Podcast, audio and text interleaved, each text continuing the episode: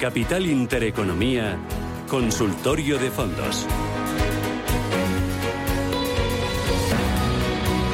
Consultorio de fondos de inversión hoy con Mar Barrero, que es directora de análisis de Arquia Banca Privada. Mar, ¿qué tal? Buenos días.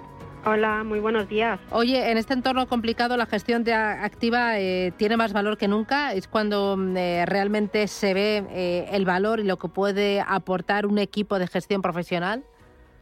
Pues sí, no es cuando cuando luego se refleja mejor esa gestión activa, sus beneficios, ¿no? Como bien comentaban los compañeros de, Capital Group, cuando todo sube, pues todos lo hacemos muy bien y da lo mismo estar en un fondo indexado que en un fondo de, gestión activa, ¿no? Porque el mercado lo, suele hacer bien y eso pues se puede aprovechar con, con ambos estilos de, gestión. Ahora, cuando vienen mal dadas es quizá cuando se pone más en valor, ¿no? Esa gestión activa, sobre todo porque, bueno, en aquellos fondos que tienen una política de inversión más flexible si les permite ¿no? a los gestores activos pues cubrirse para bueno pues estas circunstancias de, caídas y minimizar las pérdidas no quiere decir que esos fondos no vayan a perder pero sí es verdad que esa gestión más activa les puede ayudar ¿no? a que las pérdidas sean menores y bueno pues también a recuperarse cuando el mercado empieza a subir pues recuperar más de más deprisa. Bueno, tengo ya las primeras consultas de los oyentes. Casi con mientras que nos habla Rubén van, entrando las llamadas y mira, dice uno de los oyentes, Fidel se llama, tengo el Lazar Credit Opportunities y el Echiquier QME. A pesar de las fuertes correcciones, ¿sigo con ellos? Se pregunta. Eh, ¿Qué, es, eh, primero, el Lazar Credit Opportunities, dónde invierte? Y también el Echiquier QME, dónde invierte? ¿Qué, qué tipo de vehículos son? Sí, bueno, el Lazar es un fondo de, renta fija, ¿no? De, renta fija corporativa con exposición a investment grade, pero también a high yield. Y ahí es un poco la búsqueda, ¿no? De esas oportunidades que está ofreciendo la renta fija. Es verdad que han sufrido mucho y que durante esta primera mitad del 2022, pues casi han caído más los fondos de, renta fija, con independencia de que fueran investment grade o, o high yield, eh, que los fondos de, de renta variable, ¿no? En proporción, pues las caídas han sido mucho más significativas.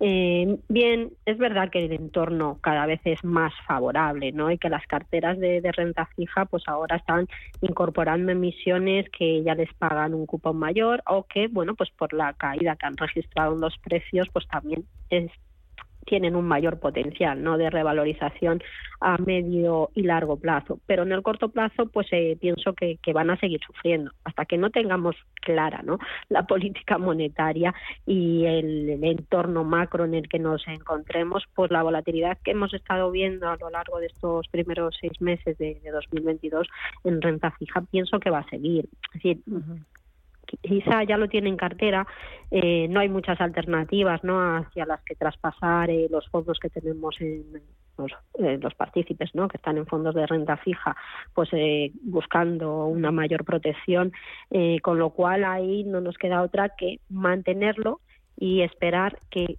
bueno, pues todo ese potencial que ya nos están comentando los gestores que empiezan a ver en renta fija se empiece a manifestar, que como digo, todavía pienso que tardará un par de meses, pero sí quizá a partir de la recta final del ejercicio, pues veremos, ¿no? Cómo son más los días que los fondos de renta fija suben que los días que bajan, que hasta ahora pues han sido eh, de forma continuada. Y el fondo de, de bueno, es un fondo de, gestión alternativa, ¿no? Y que, bueno, pues utiliza también derivados para cubrirse, para exponerse a los distintos activos y mercados. Eh, ha habido mucha volatilidad en los últimos días y eso también pues ha afectado ¿no? a la gran mayoría de, los fondos a los que lo venían haciendo bien y a los que bueno pues estaban ya ya sufriendo es un fondo para descorrelacionar y para olvidarse. Eh, tienes ahí una cantidad, un porcentaje no muy elevado, porque son productos que, como digo, pues también tienen riesgo, pero que, bueno, sí que los podemos tener ahí en carteras porque en determinadas situaciones de, mercado sí nos ayudan, ¿no? A, esa descorrelación y a tener algo, bueno, pues que mientras el resto está cayendo, pues eso va a subir. Es verdad que puede pasar todo lo contrario, que todo empieza a subir y este tipo de fondos que corrijan, pero si lo tenemos eso claro, pues no me parece mal tenerlo en cartera. Y si no nos gusta un poco ese comportamiento, pues nos vamos mejor a un fondo direccional que sabemos lo que va a hacer. Si el mercado sube, sube y si el mercado cae, cae. ¿no? Entonces, bueno, es un poco lo que hay que tener en cuenta cuando se invierte en este tipo de fondos. Eh, mírame, eh, es que otro oyente se llama Juan, dice, soy un inversor dinámico y a largo plazo y me gustaría que me diera su opinión sobre el AXA World Funds Framington Switzerland este yo estoy descolocada. AXA World Funds Fragmenton Switzerland y el Fidelity Global Financial.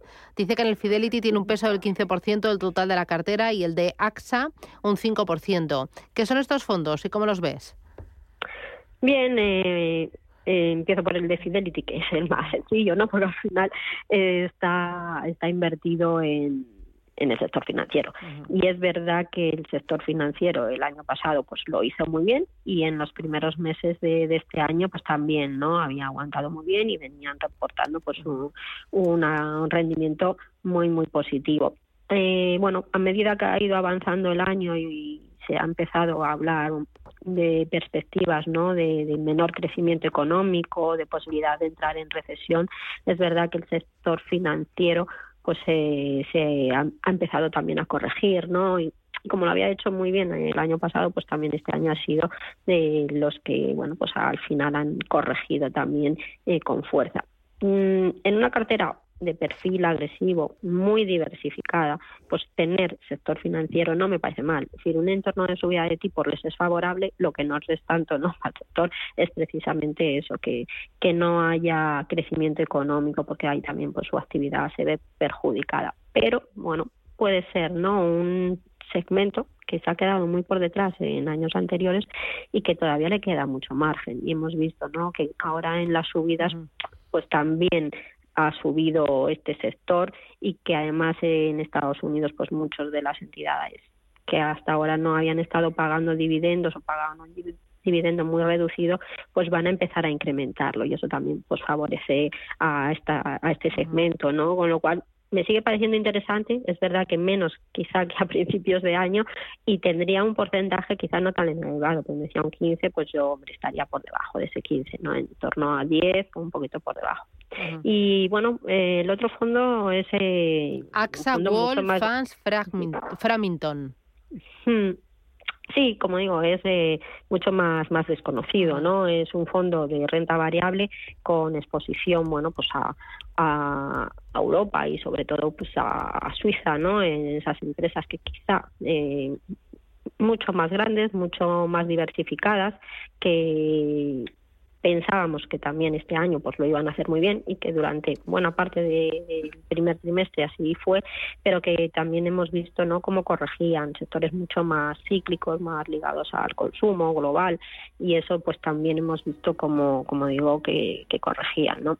Eh, bueno, es un producto más para diversificar. Quizá, eh, como digo, no es tan conocido o tan utilizado, no hay quizá no tiene cabida en casi en todas las carteras, ¿no? Sí en esas grandes y en las que te permite una mayor diversificación.